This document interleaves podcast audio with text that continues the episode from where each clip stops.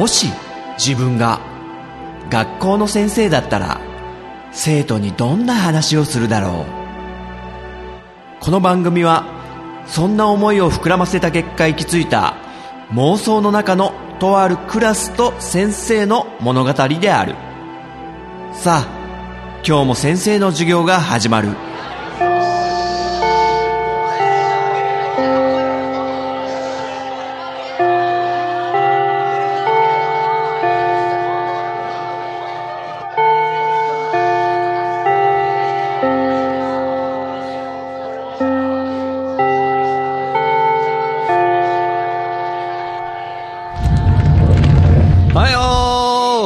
はいみんなおはよう席つけ。イェイイェイイェイェイイェイっていうことでね。はいはいはいはい。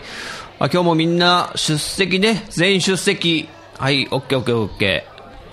ー。んなんだなんばんあたまにはちゃんと名前呼んで出席取ってくださいよ。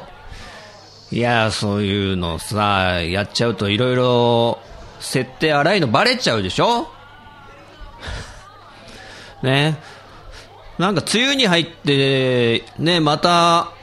ね、大雨による被害とか全国で起こっちゃってるけど、みんなとこは大丈夫かな？あの、ポッドキャスト経由でね、この授業を受けてるみんなもね、ちょっと無事であること、被害に遭ってないことをちょっとね、祈りたいんだけども、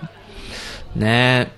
なんか悔しいよね。あの、日本のさ、こう、ずっと昔からの歴史で、やっぱ川が氾濫したりとかね、あの書物で残ってるわけじゃん、あの記録が。そういうのを、あのね、土木の技術とかで、今まで防いで、もう川が氾濫しないように水門でちょっと調整するなり、周りに逃がすなり、とか、堤防を高くするなり、いろいろやってきてるのに、こんだけ科学が発展してるのに、まだそれを上回る、あの、ね、この予想できない天気が来るっていうのがね、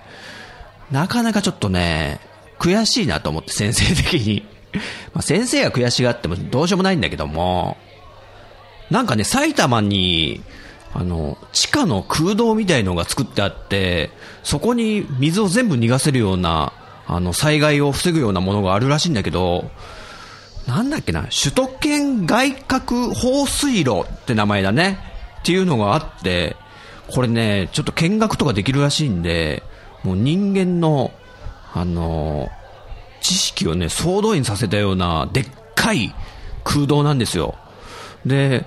なんだろうな、あのジオフロントみたいな感じ？あの、ネルフ本部がありそうな、本当に、そういう巨大地下空洞を、あの、水害を引き起こさないように、まあ、埼玉県の地下にはあると。ねまあでもね、そういうのが、全国にね、作れるわけじゃないからね。えー首都圏外郭放水路。ダムとか好きな人絶対好きだよね、そういうの。先生もね、ちょっといつか見学しに行ってくるんで、もし行ったらね、みんなにも話すから。さあ、授業、授業、授業やんないと。ん？千鳥どうした？うわ、チラッとなんか漫画見せたよ、今。え？この漫画面白いんですよって。出すかね、授業をこれから始まるときに。えな、なんて漫画？あ、目玉焼きの君、いつ潰すって？知ってるよ、先生、それ。ちょっと前に読んだもん。すごい面白いよね。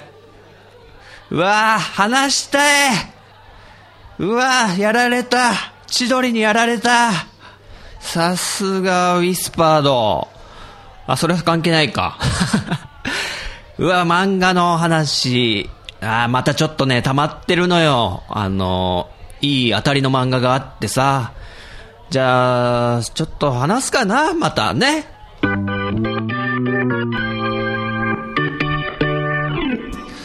はいはい。あのーね、漫画はコンスタントに先生読んでるんで、で、面白い作品ないかなってどんどんどんどん新規開拓みたいなこともして、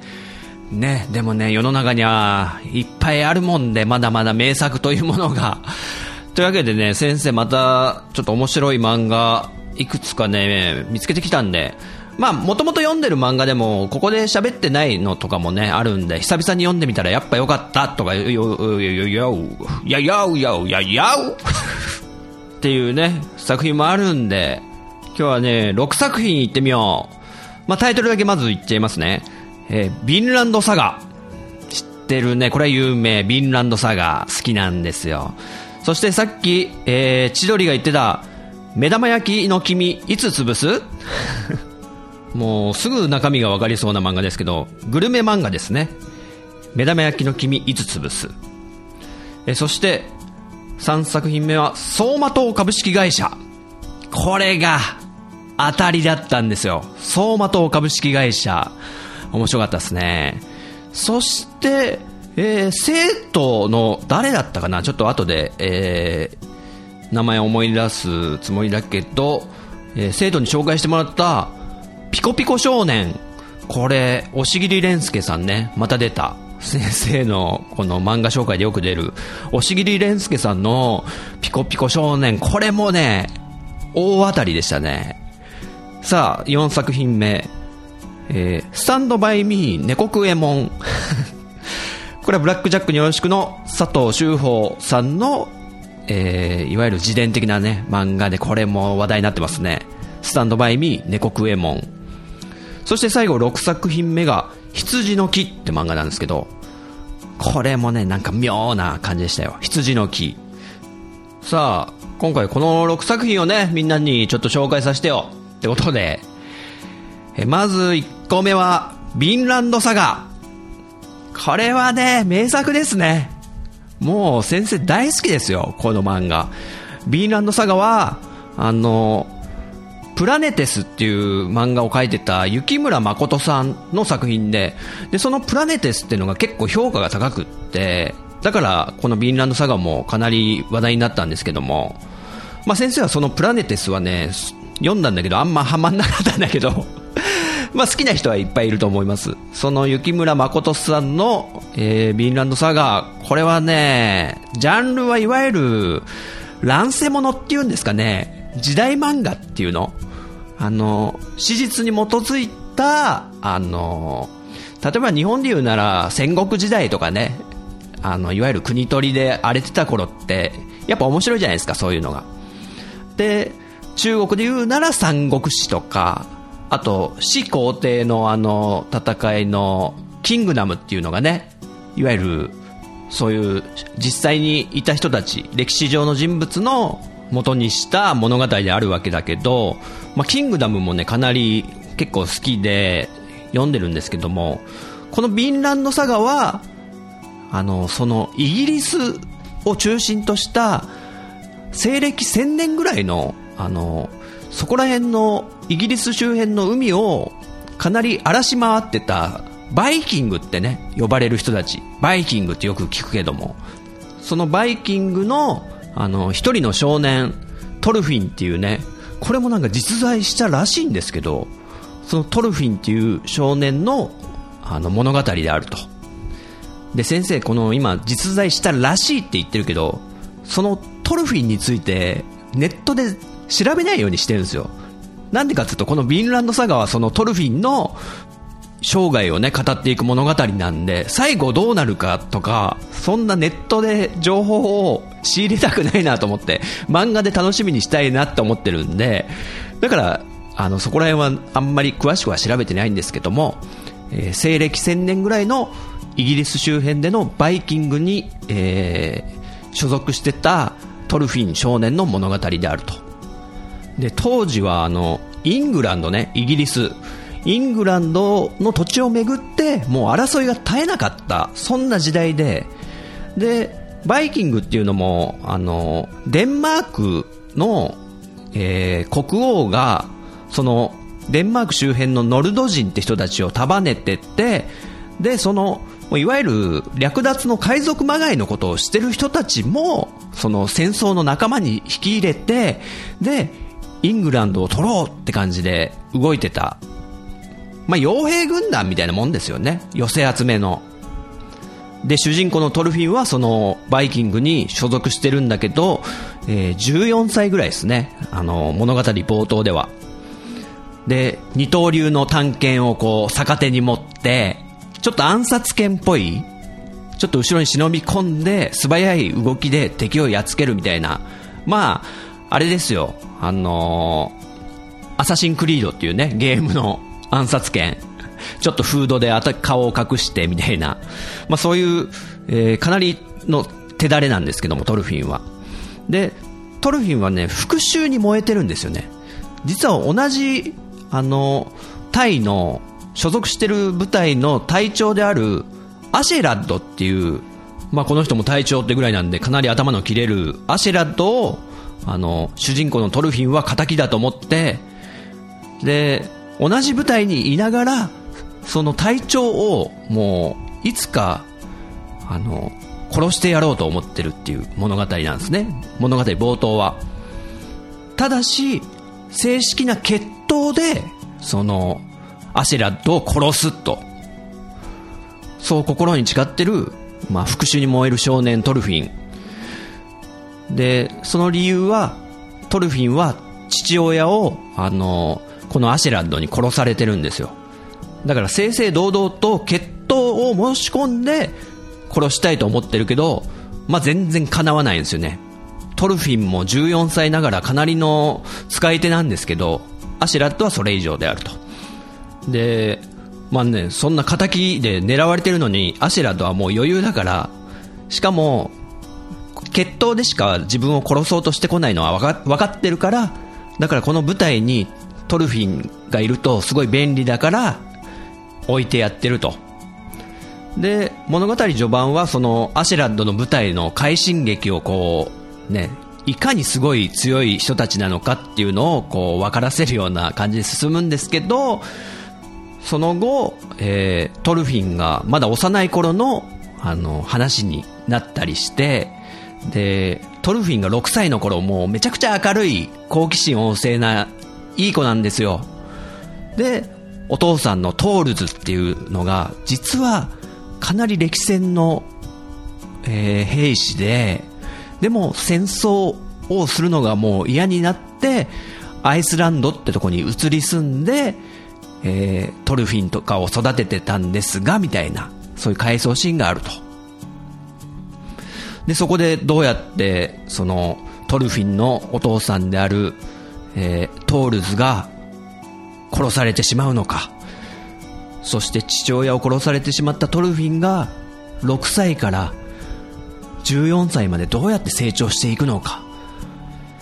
なんかねこの「ヴィンランドサーガ」改めて読んだらなんかドラクエ5っぽいなってちょっと思ったんですよ。ドラクエ5ってパパスっていうお父さんがいて幼少の頃はお父さんの背中を追いかけて一緒に旅してでも、あの、ある悲劇があって、お父さんとは別れなきゃいけないことになってしまい、で、それから数年が過ぎて、で、さらに奴隷にまで身を落としてっていうとことかね。まあ、実はビンランドサガにもそういうもうトルフィンの数奇な運命がすごいあの詳細に書かれてて素晴らしい物語ですね。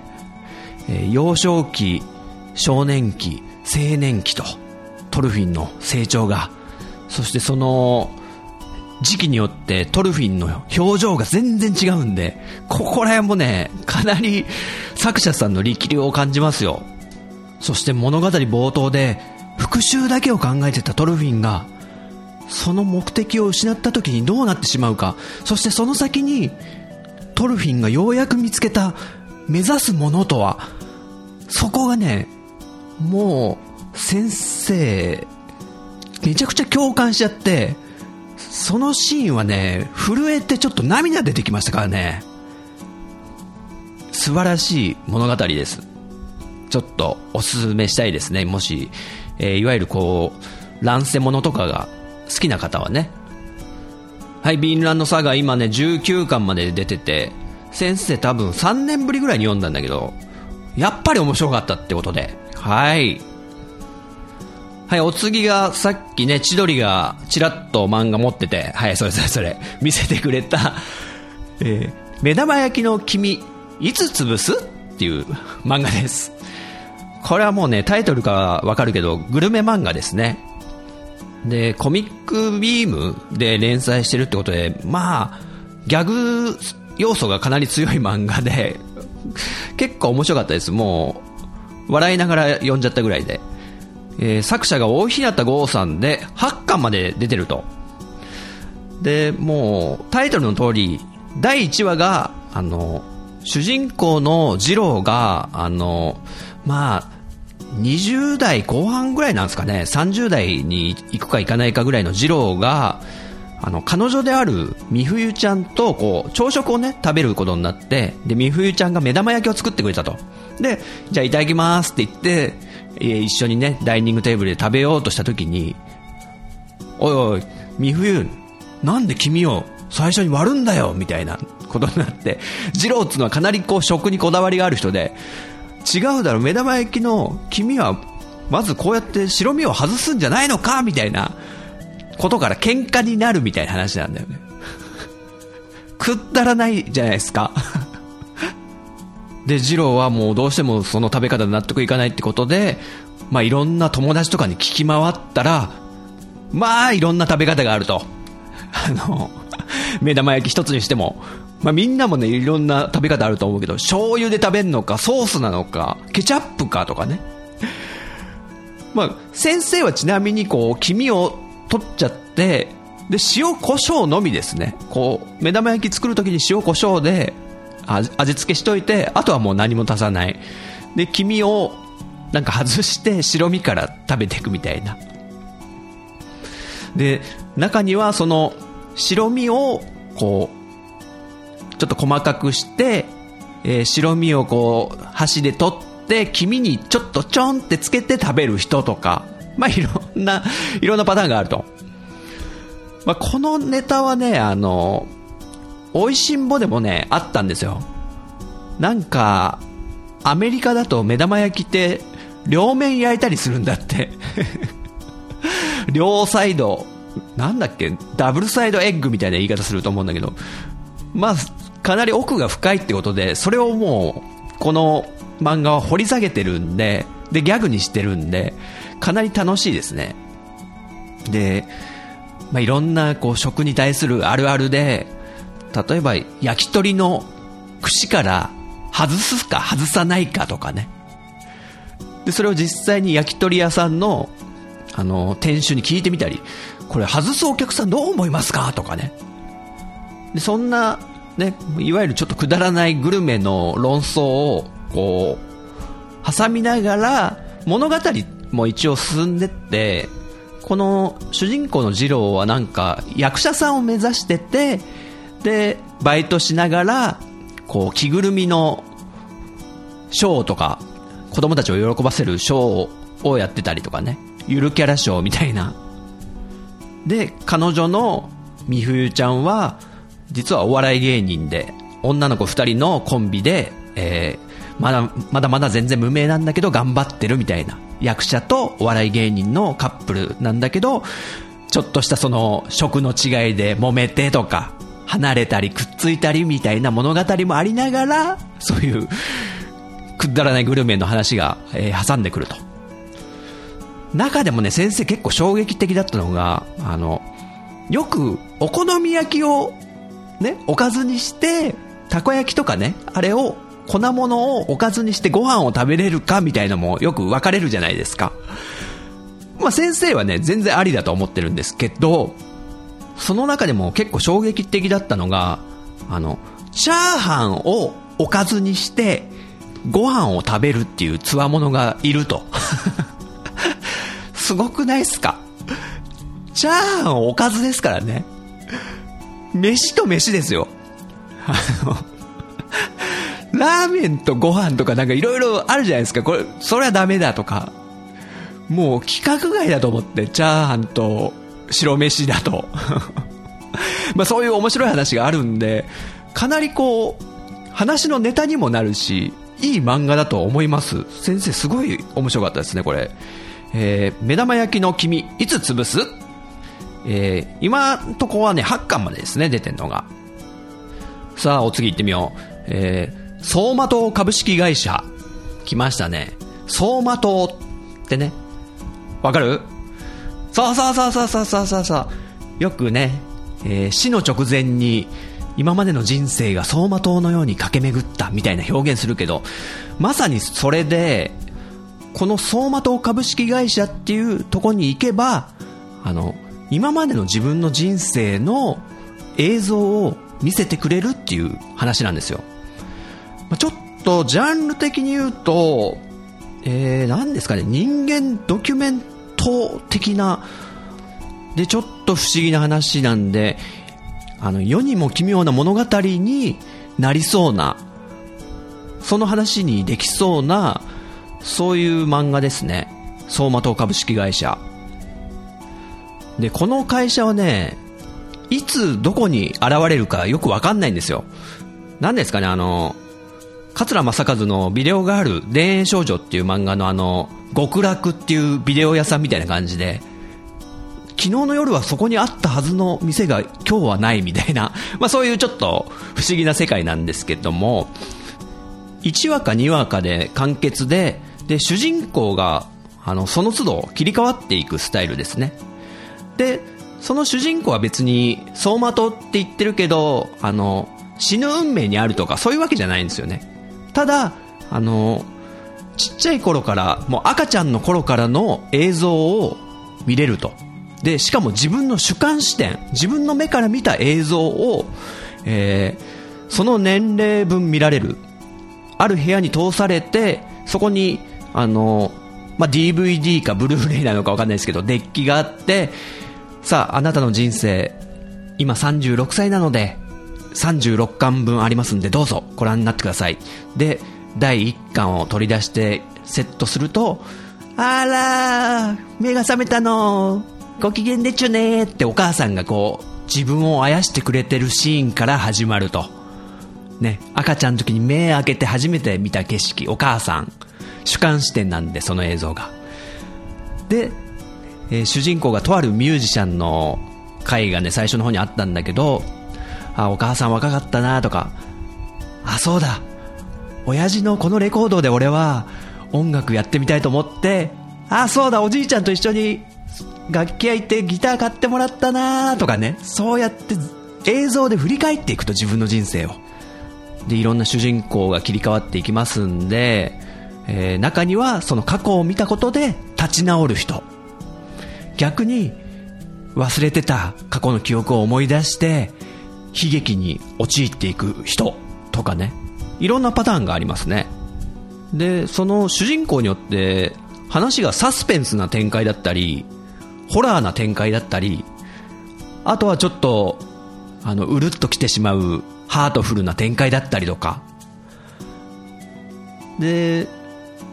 ある人によってはこう初めて見たお母さんがあやしてくれてる映像から始まるじゃないですか。はい、抱っこしてあげるからねって来たお母さんが、あれ？これ俺のお母さんじゃないぞ。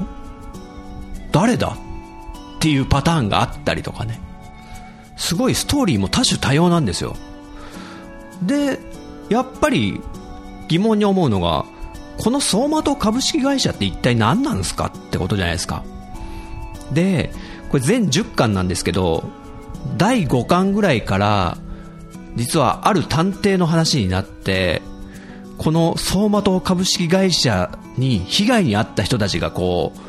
探偵事務所に相談に来て、この会社の謎に迫っていくっていう話も始まるんですよ。それがまた優秀でちょっと面白くって、結構夢中になっちゃいましたね。相馬灯株式会社。面白いですよ。さあ次行こう。時間がちょっとやばくなってきたぞ。えっと、次はね、ピコピコ少年。こちらはね、押切蓮介さんですね。ハイスコアガールとか、ミスミソとか、先生何個かこう、読ませてもらって、結構好きなんですね、多分、押切蓮介さんが。で、このピコピコ少年はね、ノーチェックだったんだけど、確か連絡帳でね、ポンタチビタ君が教えてくれて、先生読んでます？っつって、あ、知らなかったと思って読んでみたら、激ハマりしました。もう、これ大当たりですよ。なんでかっつうと、このピコピコ少年は、押切蓮介さんの、あの、自分の幼少の頃の、あの、自伝なんですよね。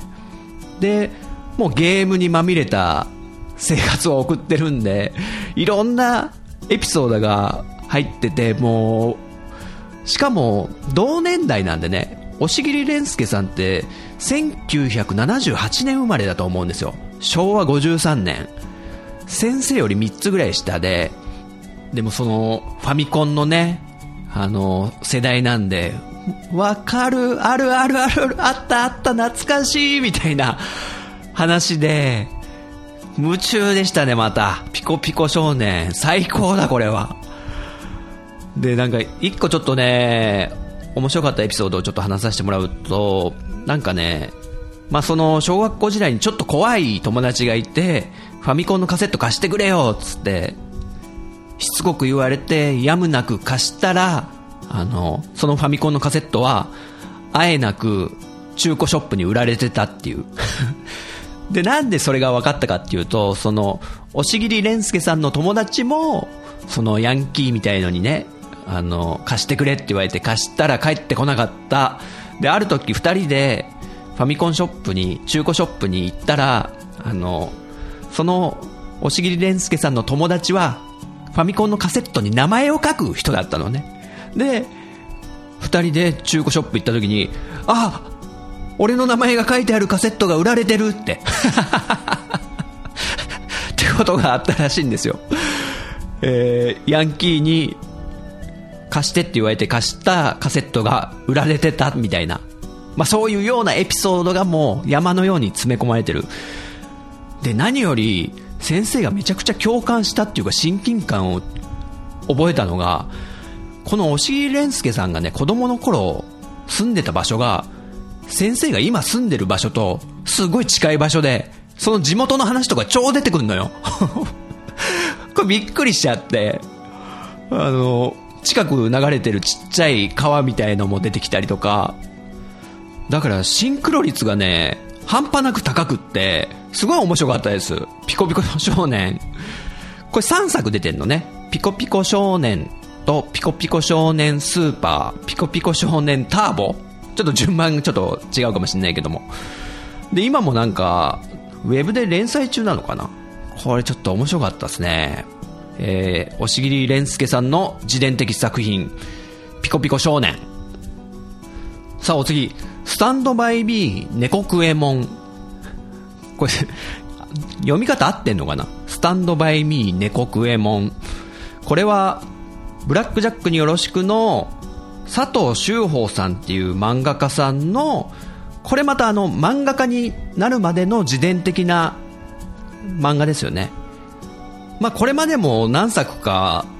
えー、漫画家さんの自分のこう、どういう経緯で漫画家になったか、どういう感じで、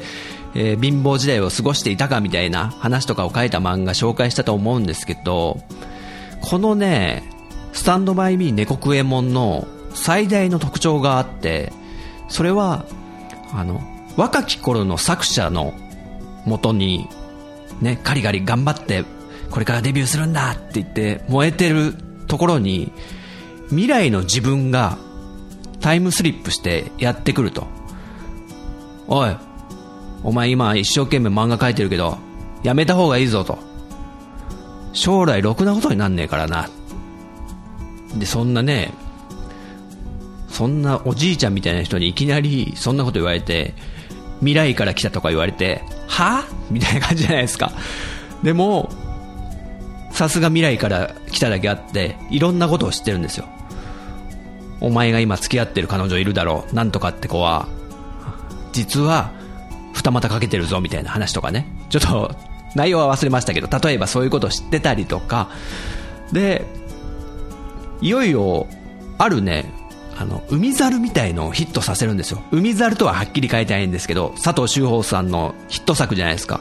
で、海猿みたいのが、こう、いよいよヒットした時に、またそのおじいちゃんが現れて、おい、お前、その漫画の権利関係は、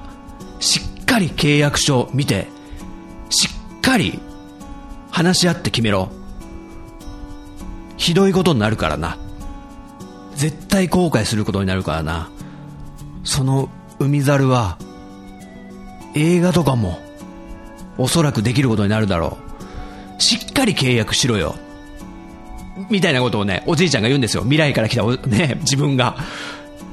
すっごいリアルな話ですよね、これ。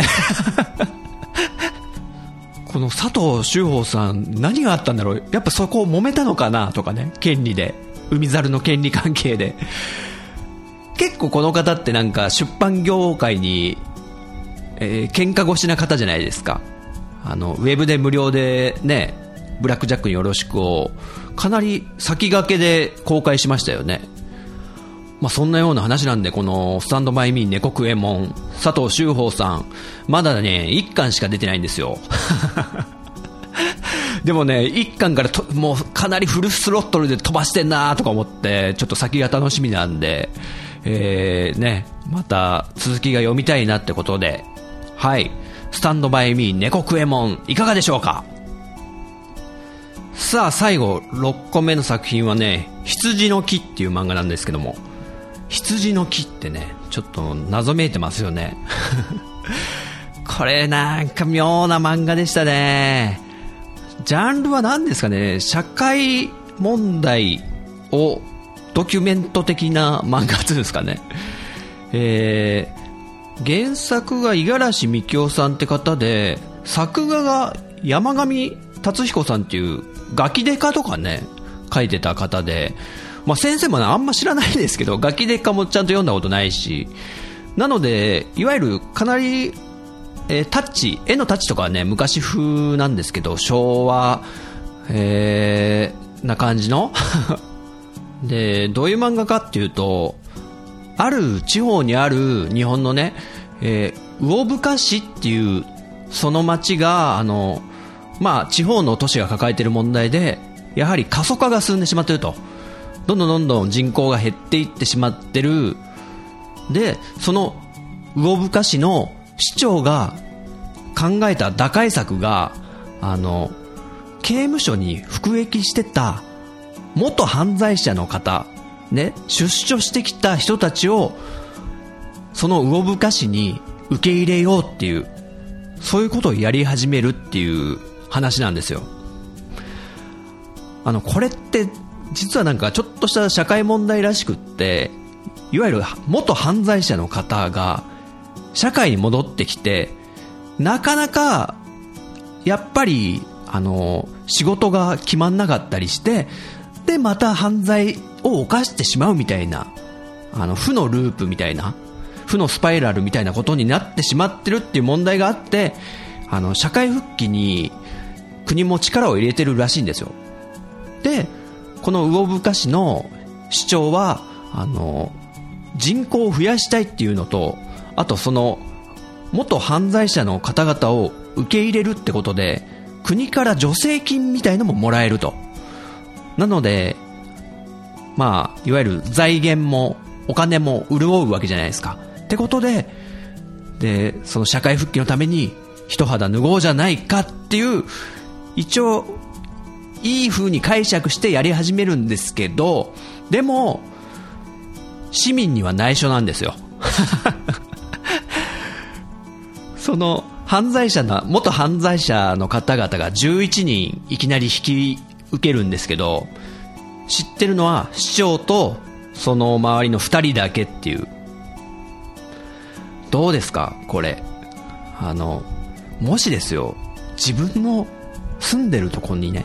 隣に引っ越してきた人が、元受刑者の方だったら、でも、それを知らないで住んでたら嫌ですよね。そういう物語なんですよ。そういうちょっと嫌な物語なんですよね、この羊の木っていうのは。で、その犯罪者、元犯罪者の方々には殺しをやってる人もいたりとか、ね。で、強盗、連続強盗魔とか、あと、強姦魔、いわゆるレイプをしてね、で、3年服役して、出所したその日にまた、もうレイプしてしまったみたいな人とかもいたりするんですよ。かなりちょっと怖いですよね。で、それを知ってるのは市役所含め、えー、あと2名、計3名しか知らないから、その3人で一応、その11人ね、監視するんですけど、さあどうなっていくんでしょう、この魚深し、えー、何も起きずに済むんでしょうかっていう。はい、この羊の木全3巻なんでね、ちょっとね、考えさせられるものもあります。先生はね、もう、どうなっちゃうんだろう、どうなっちゃうんだろうってね、ついついもう、読む手がね、止まんなくなっちゃったような作品なんで、まあ気になった方はね、まあ、めちゃくちゃ面白いかって言われるとね、まあ、あの、読む人次第かな。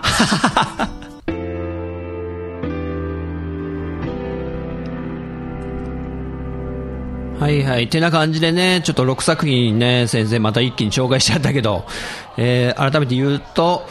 ビンランドサガ、バイキングのトルフィン少年がどう成長していくのか、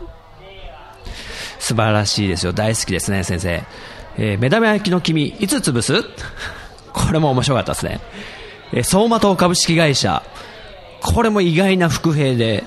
実は先生の奥さんがね、見つけてきたっていう。で、どっちかというと先生の方がハマったっていうね。相馬灯株式会社。そして、ピコピコ少年。ああ、いいですね。スタンドバイミー、猫クエモン。うん。そして、羊の木。ということでね。あ、この羊の木がなんか来年2018年に映画化されるらしいですね。まあそうやって映画化のね、白羽の矢が立ったってことは、まあそれなりに作りやすい、ちょっと受けそうみたいなものがないとそうなるはずはないのでまあ人によっては面白いかもしれないと。はい、その6作品、えー、生徒のみんなの中には気になるのはあったかな？もしね、えー、これをきっかけに読んでみようと思ってね、面白かったら先生にね、また連絡帳とかでね、感想とか教えてもらえると嬉しいな。さあ、授業やるか。えー、教科書20ページ、えー、ドカベン山田太郎の生涯の打率、えー、算出してみようか、みんなで。はい。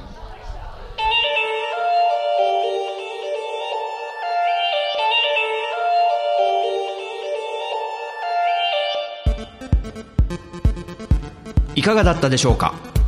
この番組は私陣太が先生風に生徒に語るスタイルとなっています